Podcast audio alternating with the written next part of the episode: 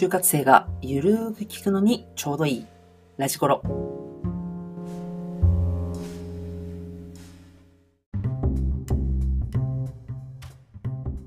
えーそれではですね、本日の、えーラジコロ、こちらを始めていきたいと思います。今日はですね、面接って何だと思う？ということにフォーカスをしてお話をしていきたいなと思っています。そもそもこの就活をしていく中で避けては通れないというのが面接です。選考を進める上で、まあこれはもう絶対にあるものですね。グループディスカッションとか、えーグループワークとか、そういったものじゃなくて、もう面接っていうのは絶対にあるものです。今日はそんな面接を通じてですね、2つの側面でお話をしていきたいなと思っています。それが評価という点と面接の意味という点の2点です。まず、この評価ということなんですが、面接は盛り上がったのに結果はお祈りだった。とか、お葬式のような面接だったのに結果は合格。ま、というような形で、同じ会社でも一次面接は受けたのに二次面接は受けなかったり。ま、本当にね、学生からしたら一体全体面接は何を、そしてどこを見ているのか、まあ、というですね、評価の面。そしてもう一つ、面接の意味という点では、合格したいっていうこう就活生の気持ち。やっぱりこれは強いと思うんですね。まあ、ですので、企業に合わせようと思ったら、よく X とかでは自分らしくやったらいいよなんていうつぶやきもよく見かけることがあります。じゃあ面接は何を意識してやっていけばいいのか。という面接というものに対しての、まあそもそもの意味という部分、この2点からですね、今日はお話を掘り下げていきたいなというふうに考えています。では、早速ですね、そちらの2つの意味をお話ししていくにあたりまして、今日はゲストの方に来ていただいておりますので、早速一緒にここからはお話をしていきたいと思います。えー株式会社成田デンタル採用グループ主任の田辺さんになります。田辺さん、今日はよろしくお願いいたします。はい、よろしくお願いします。成田デンタル田辺でございます。本日はお忙しい中ありがとうございます。よろしくお願いいたします。はい、お願いします。はい。で、田辺さんはちなみにここ最近は面接というものはなされてるんですか？まあ、ちなみに今日4件行いました。今日4件。はい。4件お疲れ様でした。はい。ちなみに面接って、まあ、人にもよるとは思うんですけど、大体平均してどれぐらいの時間なされるんですか？えっと、フェーズにもよると思うんですけども、今はい行っているのが、2号卒の一次面接になりまして、はいまあ、本当に堅苦しい面接よりも、どっちかカジュアル面談に近いような形の面接をやってるので、うん。1人大体20分から30分かからないぐらいですかね。あ、そうなんですね。うんまあ、そしたらアベレージで言うとまあ30分弱ぐらいになるってことなんですかね。そうですね。うん、うん、うん、うん。わかりました。ってことはもう絶賛面接しまくり中と。いもうう田辺今週はもうしまくりですね。あ、そうなんですね。でそんな田辺さんとですね、今日はそのメイン、えー面接ってそもそもなんだろうというところをですね、お話をしていきたいと思いますので、よろしくお願いいたします。はい、お願いします。はい。えーまあ、そもそもですね、あのーまあ、リスナーの方々にお伝えをしておきたいのは、あの、極論、面接っていうのは評価をする会社によって評価のポイント等も変わってきますという、この大前提はあると思うんですが、ただどんなポイントを見てるのか、こういった点は、えー各それぞれの企業意外と共通している部分もあるかと思いますので、絶対の正解というのはないということを前提に聞いてもらえたらいいのかなと思っています。では、早速ですね、えー先ほどお話をしていた評価、そして面接の意味という2つの部分、えーこちらですね、話をしていきたいと思います。まず評価という面、何を見ているのかということなんですが、そもそもこう田辺さん、こう周りの人事の方とか、まあ、いろんな方とお話をされる機会もあるんじゃないかなと思うんですが、一般的には面接ってどんな点を見ているというふうにお聞きになります？もしくは思われますか？そうですね。まあ、基本的にオンラインでやることも多いとは思いますし、対面でやるときもそうだとは思うんですけども、はい。まあ、どういった印象をこっちが持つかっていうのが、で、その印象がうちの会社と合うかどうかっていうのを、中心に見てる人が多いんじゃないかなっていうふうに、私もそうですし、結構聞いててうん。思うので、まあ、もちろん話の内容っていうのは、まあ後で話すところであると思うんですけども、はい。単純な表情だったりとか、まあ、うん。笑顔だったりとか、うん。なんかこう、立ち居振る舞いだったりとか、うん。結構そういったところを見てるっていう側面はあると思います。ああ、まあ確かにあの私もこう学生と面談をしていて、すごく内容は素敵なんだけどなっていう人って時々いますよね。いますねう。んうん。まあそういった意味ではやっぱりこう最初の第一印象っていうんですかね。うん。そこが大事と。で、それがまあ会社と会うかっていう話があったんですけども、この会社と会うか、例えばその御社、まあなえー成田デンタルさんだと、例えばどんな印象を見て、あ、うちには合うなって思ったりするんですか？まあ、うちの会社がですね、それこそ歯を扱う会社っていうことで、ええまあ、人々の笑顔を作るってことは自分たちが笑顔じゃないとっていうような考えを持ってる会社なので、うんうんうん。まあ、本当に笑顔が素敵で、まあ、そこがちょっと変な話、裏がなさそうだったりとか、うん。でそんな笑顔に付随して、まあ、そういった明るい人っていうのは、まあ喋り方だったりとか、こう身振り手振りだったりっていうところで、多少ちょっとオーバーリアクションなところがうん。あった方が、キャラ的には合うのかなっていうのもあるので、うん。そういったこう自分の気持ちだったり感情とかっていうのをこう表面的に出せる人っていうのはうちの中では結構高評価として捉えることが多いです。あ、そうなんですね。うんまあ意外とその感情面をこうね、爆発的に出してしまうと、逆に、あの、ちょっとダメですっていう企業もあるでしょうし、そこはじゃあもう企業それぞれってことですよね。そうですね、もう本当ここはうちの特殊なところだと思います。ああ、そうなんですね。じゃあまあ、まあ、どんな会社であっても、まずはその印象という面が、えー会社とね、合うかというお話として、うんまあ、今おっしゃってくださった、まあ、御社で言うと、その笑顔の部分であるとか、まあ、リアクションっていうところが非常に重要だってことなんですね。そうですね。うんうんうん。わかりました。実際になんかこう、田辺さん自身が、この子素敵だなって、こう、記憶に残ってる印象って、なんかありますか？そうですね、やっぱりこう、まあ、それこそ笑顔っていうのもそうですし、うん。単純なこう外見っていうところじゃないですけども、表面的な部分で言うと、目のこううん。力というか、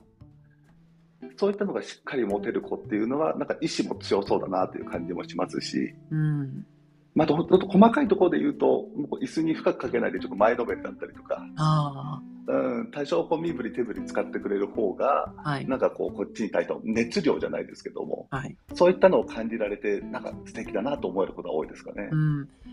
なんかそれこそ、まあ、このコロナ禍を経てですね、オンラインでの面接っていうのも非常に多くなったかなと思うんですね。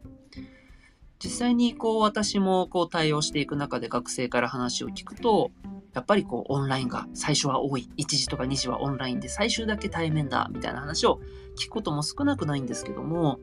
オンラインだと印象ってどういう部分で見られます？でも結構変わんないかもしれないです。おうと言いますと？画面から伝わる表情だったりとか、うんうん。なんかこう前のめりな姿勢だったりとかって結構伝わってくると思ってるんですよ。うーん、うん、うん、私も結構たくさんオンラインで学生さん面接してきましたけども、うん。はい。その辺はすごい差を感じるところというか、ああ、そうなんですね。えーまあ、どっちにしろやっぱりこう表情だったりとか、うん。こう前のめりな姿勢っていうのを持っとくといいのかなと思いますけどね。うん、うん、うん、うん。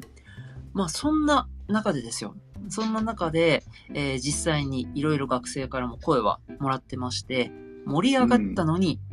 お祈りだと。まあ、おそらく、その楽しくお話ができたと思うんですね。まあ、うん楽しくお話できたってことは、それなりにこう表情が、まあ、例えば豊かでリアクションもあって、その中でね、うまいことこう話が進んでいったってことなのかなと思うんですけど、盛り上がったのにこう、お祈りでしたっていうのは、何が原因として考えられると思いますか？まあ、基本的にある程度盛り上がったと思えたらうんうん。結構いいかなとは思ったりするんですけども、ただ、まあ、うちもやっぱりどうしてもその中でやりすぎちゃったなっていう学生さんはたまにいまして、はあはあはあ。ええまあ、あの私たちもこう本音みたいなのを引き出すためにちょっとラフな雰囲気でやったりすると、ええそれにちょっと乗っかりすぎて、ちょっと言葉遣いが乱暴まではいかないんですけどもうん、ちょっと友達と話してるような言葉遣いになったりとか、うん。で、ちょっと昔にやった悪いことと言いますか、ちょっとグレーなところまでちょっと出ちゃったりすると、あ、この子ちょっと、うちの場合は歯医者の先生と営業先で喋ってて、どういった、あの印象を持たれちゃうかな、ちょっとそこ踏み込みすぎちゃうかなっていうところが不安になって、うん。難しいかなっていう結論を出すことが多少あったりするので、その辺のブレーキが効かなくなっちゃうってところは原因の一個なのかなと思ったりはしますけど。まあ、確かにこう楽しくなってしまってあれやこれやに乗っかっていきすぎてしまうとちょっと問題はあるかもしれないですうね。ん。まあ確かに確かに。まあその部分で言うと、まあある一定の節度と言いますか、いや、とはいえどこれは面接なんだよっていう意識は忘れちゃいけなさそうですね。そうですね。うんうんうんあくまで面接っていうのは忘れてはいけないかもしれません。うん。まあ確かに。まあその中で逆にお葬式のような面接だったと。なのに結果は合格だった。まあこれはどうでしょうね。ちょっと何とも想像しがたいですが、先ほどの逆で考えると、これはどの辺が評価されたと、田辺さんだと思われます？そうですね。まず、弊社の場合ははい多分ないです。そうなんですね。そうですね。先ほどおっしゃってましたもんね社風的な部分で言うと。まあ、ただ、うん考えられるのが、うんまあ、そういった営業に、営業じゃない、営業職以外のところとかで研究職だったりとか、はい事。務的な仕事をするっていうところで、そういったこう、なんかこう、め前に出る力をそんなに必要とない職種とかであれば、うん。なんかその内容的に、この人だったらこう真面目に着実に仕事をしてくれるっていうところが、話の中から垣間見えたりとか、ええあのーまあ、そういったなんか会社にとって合うポイントがしっかり盛り上がらなかったかもしれないけど、出すことができれば可能性はあるんじゃないかなっていうふうには思います。うんなんかそしたらここは本当にこう会社によるところが大きいんですかね？そうですね、もう一括りにちょっと言えるところではないかなとは、うん私のこれはもう、こういった会やりながらなんだなんですけども。ああいえいえ確かにね。えでもそう考えると、まあ、例えばその御社の立ち位置でいくと、まあ、印象でいくと、まあ、前者の盛り上がったのにっていう方は割とこう合格が出やすいかもしれないけどお葬式のような方だったらちょっと難しそうかなっていうのが、まあ、御社のイメージ像ですかね。え正直言っちゃうとそうですね。なるほど、なるほど。で、その中で、ただ、やっぱりこう、その面接の場が楽しいかどうかだけじゃなくて、実際に入社した後のことも採用担当って考えなきゃいけないじゃないですか。はい。っていうところで考えると、盛り上がりすぎて、まあちょっと言葉遣いが乱暴になってしまったりすると、ちょっと社会に出た時にその言葉使っちゃうんじゃないかなっていう少しリスクを感じてしまうってことですよね。あそうですね。うんうんうんふとした時にそういったのが出ちゃうと、うん。まあ、大きな取引とかあった時にマイナスダメージになっちゃう可能性も、まあ、イメージしちゃうので。確かに。じゃあまあここは盛り上がったからといって、調子に乗りすぎずというところがそうですね。大事そうですね。えーなるほど。ありがとうございます。まあ、そんな、えー面接をしていく中でですね、ただ、その同じ会社なのにということで、その一次面接は受けたのに二次面接では受けなかった。会社って同じポイント見てるんじゃないの？まあ、みたいな話をですね、学生からいただいてもいるんですけれども、ここはなんかこう私の感覚として、そもそもその面接のフェーズによって見ているポイントが変わるような会社も少なくないんじゃないかなと思うんですけども、田辺さんとしては、会社としてはもう見るポイントっていうのは一貫してるんですか？えっとですね、大筋は一貫してます。おおなるほど。ただ先ほど国崎さんがおっしゃった通り、1時と2時、また3時、また最終というフェーズによって見る角度はちょっと変わってくるので、そういった意味で、まあ、ここの受けるっていうのはうん合格するしないっていうような認識で合ってますかね。これはどちらかというと、おそらくそのうん学生が話した言葉が刺さったみたいな言い方でしょうね。なるほど、はないるほ。ど。あの、この言葉がすごく、いいね、それって言われたのに、二次面接ではそうですか。みたいにちょっと塩らしく扱われたってことだと思うんですね。あ、ここはどうなんでしょう？ね。面接官の人柄によるのか。それとも、純粋に見てるポイントが違ったからそうだったのかですと、どう思います？前者は大きいのかなと思います。ああ、面接官によると。うん、やっぱりこう、うちは基本的に私が全部入っていくので、ええある程度その辺の齟齬っていうのはなくしていくようにはしてるんですけども、はい会社によっては一次面接を現場の、まあ、若手が担当したりとか、うん。で二次面接は、えー所長クラスとか、で最終前に人事面接、役員面接みたいな、そういうふうに役職で決まってるよううん。なはい。面接スタイルだと、やっぱりそこでやっぱり見るところが違ってくると思うので、一次面接では本当に現場社員が一緒に働きたいかどうかっていう目線、二次は、えー所長とか、うんそのちょっと偉い人たちが、なんかもうちょっと厳しい目で見て、うんうん。うん、その盛り上がる内容というよりかはもっと本質的なところをついてくるっていうふうになってくると、う同じ内容でも受けるか受けないかっていうのは出てくるんじゃないかなと思いますけどね。そしたらなんかこう、先ほどのお話でこう盛り上がったのに今みたいな話ありましたけれども、なんかこええう、一次面接はすごく盛り上がって、よし、二次面接もその流れで頑張って盛り上げようっていうふうに考えちゃうと、ちょっと危なさそうですね。そうですね。うんうんうんうん。まあそもそも盛り上げることが主題ではないと思うので、うんあれですけれども、まあそういう流れで、この会社こういう雰囲気かなって思って、やりすぎるのは危ないかもしれないですね。そこの事前調査っていうのはうんやっぱ必要かもしれないですね。その事前調査っていうところで言うと、まあそれこそ会社によっては、こう次の面接は何時面接です。対応するのは、えーこれぐらいの役職の人ですって言ってくれるところもありますけど、うん明示しない会社もありますよね。ありますうんね。、そういうのって学生側からしたら次の面接ってどれぐらいの方とかどんな方が対応してくださるんですかって聞いてもいいもんなんですかね僕だったら全然聞いてほしいと思いますよね。ああそうなんですねえなんかそこは変に探ってるんじゃないかとかではなく特にあそれだったらこうだよっていうふうに回答できれば回答するしっていうぐらいですかねえそうですね、うんうんうんまあ、むしろそういうふうに言ってくれるってことは、うちを受かりたいんだっていう気持ちの表れでもあると思うので。ああなるほどその学生接点してうんるリクルーターだったりとか採用担当だったら、ちょっとプッシュしてくれる可能性は出てくるかなって、うんちょっと裏側は思っちゃいます。じゃあまあそこに関しては、まあ、悩むぐらいだったら聞いてみた方がいいよってとこですね。そうですね。うんうん、なんかあのここ最近面接を受けていくという中で私もこう学生の模擬面接をしていくときによくこう、んなんていうんですかね、まあ、それこそサービス目指しとワンキャリさんとかのようなはい。過去の面接の内容とか、いろいろ出てるものを調べられてから面接を受ける方もいらっしゃるんですけどそういうのはどう思いますか、一応面接対策っていう考え方でおいては、まあ、あと社会人で、社会人としてビジネスをするっていう観点では、僕はそれは情報収集能力があると捉えます。うん。私なんかちょっと今気になったのはビジネスの観点としてはっていう言葉があったんですけど、なんかそこはどどうなんです？どういう意味があるんありですか？ありがとうございます、そこ触れていただいて。あの個人的にははい。もう何も関係なくやってほしい、うーん。一一個人としてはですね、はい。もうこれ採用担当の側面でもいいか、ほえー結局、そういったことを考えないで、お互いがいいなと思ってくれる会社に入る方が、結局、長いこと働けると思いますし、正直働いてて楽しいと思えると思えるんで、そしたら何か今のお話、うん、あ、ごめんなさい、今のお話って、なんかこう、受かるためのこう戦略というよりかは、逆にありのままで来てほしいみたいなイメージですか？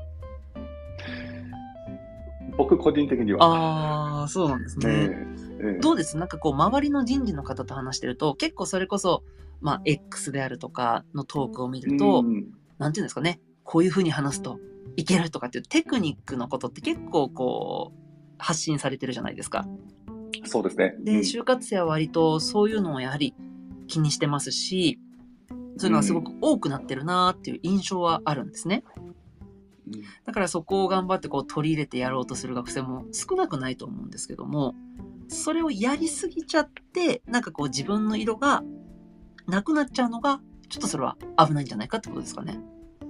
そうですね。うんなんか味気なくないですか、正直。ああ、確かに。なんかそこって、うん多分そのもう一つの、あの、お話のテーマである面接の意味というところにもつながってくるんじゃないかなと思うんですけど、そもそもじゃあ面接って何のためにやるのと。まあ、うちで活躍できるかどうかかなってことで評価はしていくと思うんですけど、その評価っていう場でありながら、なんかこう、コミュニケーションの場だよねっていうふうに思うのか、純粋にこうテストのように丸×ってつけていくような何かそういう行為なのか、面接の意味ってそもそも、田辺さんはどのように思われます？お見合いですかね。お見合い？お見合いですかね。と、と言いますと、もう少し具体的にお伺いできますか？これから長いことうんうん。お付き合いしていく、まあ、結婚するっていうとまたあれかもしれないんですけども、その前に、やっぱお互いがどっちが上とかじゃないと思うんですよね、結局。まあ、一応、形的には企業が合格、合格っていう形は出しますけども、ええまあ、一点、学生側からは、それを内定を受けるか受けないかっていう、まあ、権利うんっていうのもあったりするので、結局そこっていうのはお互いが本音である程度喋って、うんうんまあ、本音で喋れる限度はありますけども、はいある程度さらけ出して、会社もいいとこ悪いことちゃんと言うし、学生もちゃんとその辺自分を説明して、お互いがやっぱりいいってなる環境を作るっていうのうがん面接なんじゃないかなと。うんうんうん私はそう思ってやってますかね。例えばですけど、まあそこで考えると、この、その中で評価はしなきゃいけないじゃないですか。うんって。なった時に、よくこう私もいろんなテクニック集じゃないですけど、見たりするんですけど、そのはい。中には、こう、マイナスになることは絶対に話さない方がいい。それよりも、プラスになることを話す。まあ、みたいなテクニックが、ちらほら散見されてるんですね。うん。そのマイナスっていうところがどんなマイナスかにもよると思うんですけれども、そのマイナスっていう部分は、田辺さんとしてはやっぱり出さない方がいいと思いますか？まあ、そこ程度にもよりますけどね。うんうん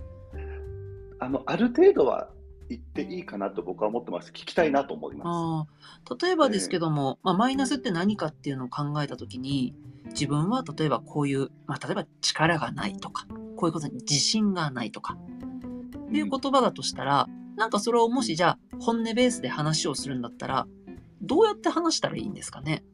自信が。例えばないことに対してはどう話せば、まあ、いいねと言いますか？うん。評価評価と言いますかね？になるのかなと思うんですがそこはどう思われます？あ例えばそういった場合だったら、はい。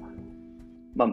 学生だとして、私はこういったことで自信がないんですけれども、御社の中で仕事をする上で、それをどういうふうにこう乗り越えていくことってかあの環境としてできるでしょうかとか、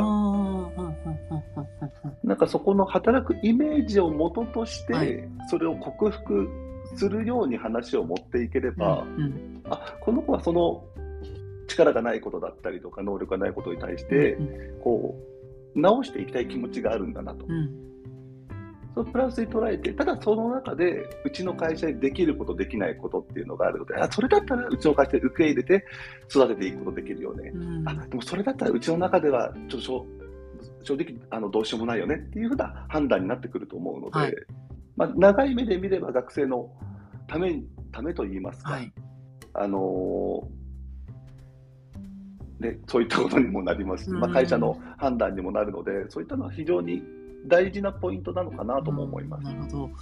あの、よく私がですね、学生に対してこう、面接、どういうふうに臨んだらいいか、みたいな話をされたときに、言うのが、まあ、自分という商品をぜひ営業しに行きましょうって話をよくします。うんで、この営業っていうものの話したときに、じゃあ、商品のいいところだけ言えばいいんですね。っていう方が時々、まあ時々じゃないですね、結構多くいらっしゃるんですね。ただ、その方々に話をするときに、やっぱりこう、売っていくってなったときに、すべてがその商品もいいわけじゃなかったりするので、その商品をやっぱりこう、もし使ったとしたら、こういうリスクもあるかもしれないよと。ただその中でそれに関してはこういうふうに使えば問題ないからこういうふうにしたらどうですかっていうふうにやっぱり相手が疑問に思うこととかあえてこうリスクを伝えることによって相手が信頼を置いてくれる。まあなんていう話を時々したりします。でこれは私、面接もすごく重要だなと思っていて、こう、共感であるとか、信頼って、そういったちょっと弱い部分に見え隠れするかなって私は思うんですね。なので、こう、面接官に対して、おっしゃるとおり、こういうところに自信がないんですと。でただ、えー私はこういうところを大事にしてるので、とか、先ほど田辺さんがおっしゃってくださったように、自信はないんですけれども、それを乗り換えたいと思っていて、まあ、御社のこういうところで頑張っていきたいと思ってますとか、それをこう、プラスに転じていったりとか、今後頑張っていくんだよって材料にすることができれば、逆に僕は話をした方がいいんじゃないかなと思ったりするんですけども、なんかそこは田辺さんどう思いますか？もう国崎さんのおっしゃる通りで、まあ、私ももともと営業してましたけども、いいことだけ言う営業って結構うさんくさいじゃないですか。そう、ちょ、ちょっとね、情報系なのかなとか感じちゃいますよね。まあそれと一緒で学生もそれこそ学生ってまだ二十数年しか生きてない中で,、はい。で面接官がもう40とか50歳とかもうもしかしたら60超えてる人もいるかもしれない中で、いいことだけ言おうとしたって正直刺さんないと思うんですよね。うん、そうですね。ただそこでやっぱり弱みとかなんかをちょっと入れてあげることによって、まあ、人間味が出て話を聞いてもらいやすくなったりうん、うん。するっていうのは結構あると思うので、はいうん、むしろちょっと入れるっていうのは僕も賛成ですね。ああ、そうですね。ありがとうございます。そしたら、まあ、ここの表で言えば満票ってことですね。そうですね。ありがとうございます。でですね、ちょっといろいろと話をしてきて、もはや30分近いということで、ちょっと話をまとめていきたいと思います。今日ですね、まあ、面接って何だと思うというテーマをもとに話をしてきました。で、その面接っていうものを2つのテーマに分けて、まずは評価という面、そして面接の意味という面でお話をしてきました。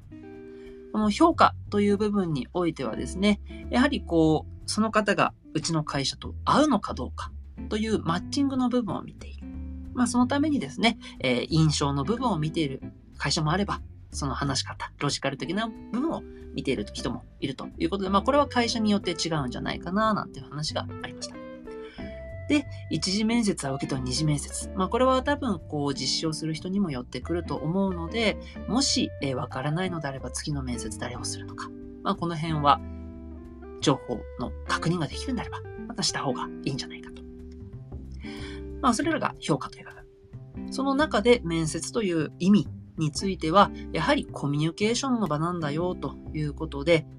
ネガとかマイナスだと思われるようなことも逆に話をして、じゃあそれをどのようにしていくのかっていうふうに話をする方が人間味があっていいんじゃないかっていうような話を、えー私たちはここまでさせてもらいましたけれども、えー、早30分ということで田辺さんあっという間にお時間がですね来てしまいました。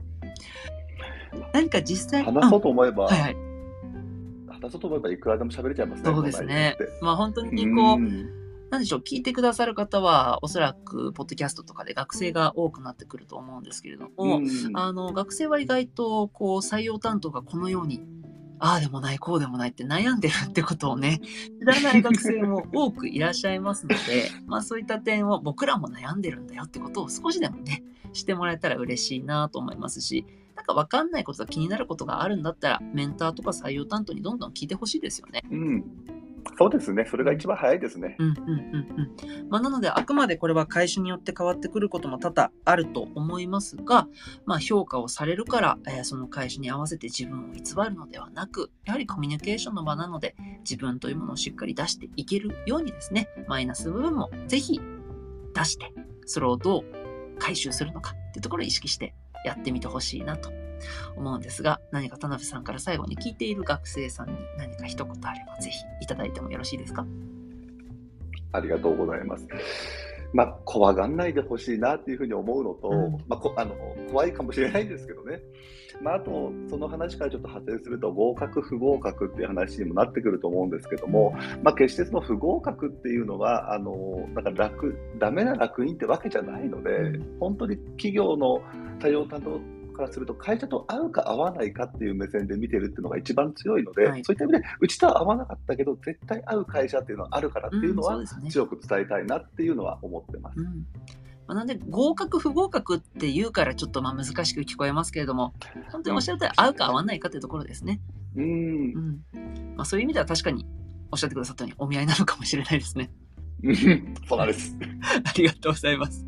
はい、ありがとうございます。それではですね、えー今日は、えー面接って何だと思うというテーマを、えー株式会社成田デンタルの田辺さんとお話をさせてもらいました。えー今後ですね、今後のスケジュールといたしまして、次回は、えー就活生の志望動機について採用担当が思うことというものをテーマにですね、お話をしていきたいと思います。毎週6時半から、えー配信していきたいと思っておりますので、ぜひまた聞いてください。では、田辺さん、今日はどうもありがとうございます。ありがとうございましたりがとうござ。います。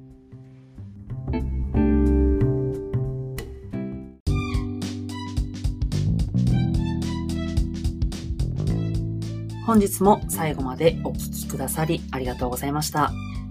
ラジコロは就活生がゆるーく聞くのにちょうどいいをテーマに現役採用担当でキャリアパートナーである私、国崎が学生の質問に対する回答や人事目線のお話をそして時にはゲストをお招きしたりしてゆるーくお送りしてまいります。